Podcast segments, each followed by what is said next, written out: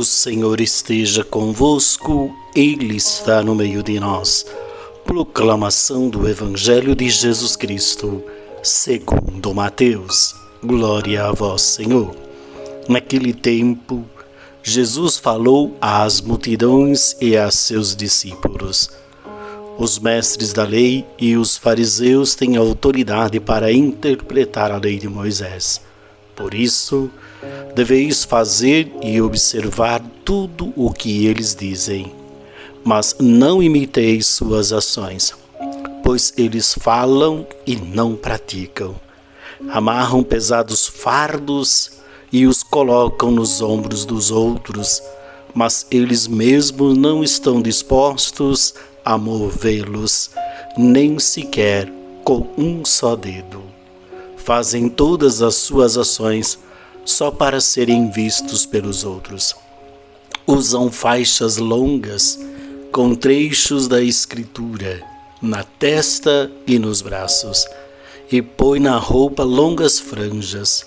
Gostam de lugar de honra nos banquetes e dos primeiros lugares nas sinagogas.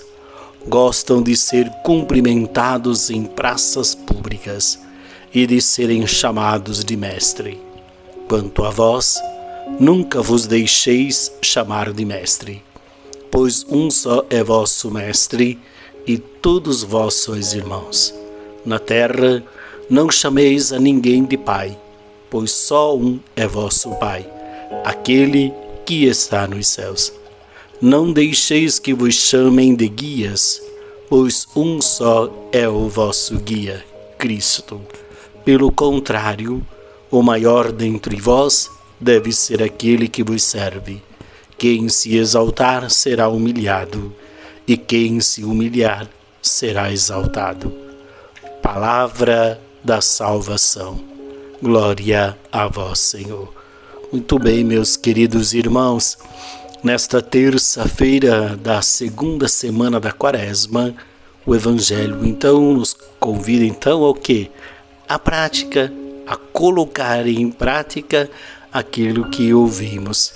E Jesus nos chama a atenção para aproximarmos o que falamos daquilo que vivemos.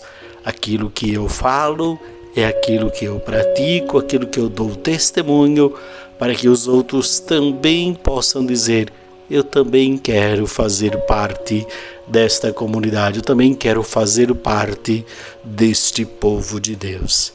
E por fim, o Evangelho no final ele vai dizer que quem, é, quem quer ser grande, quem quer ser o maior é, no reino de Deus, precisa ter a capacidade de servir aos outros e principalmente servir aos mais necessitados. Portanto, meus irmãos, que nesta terça-feira nós possamos ser servidores do Senhor, servidores da Sua palavra. Paz e bem.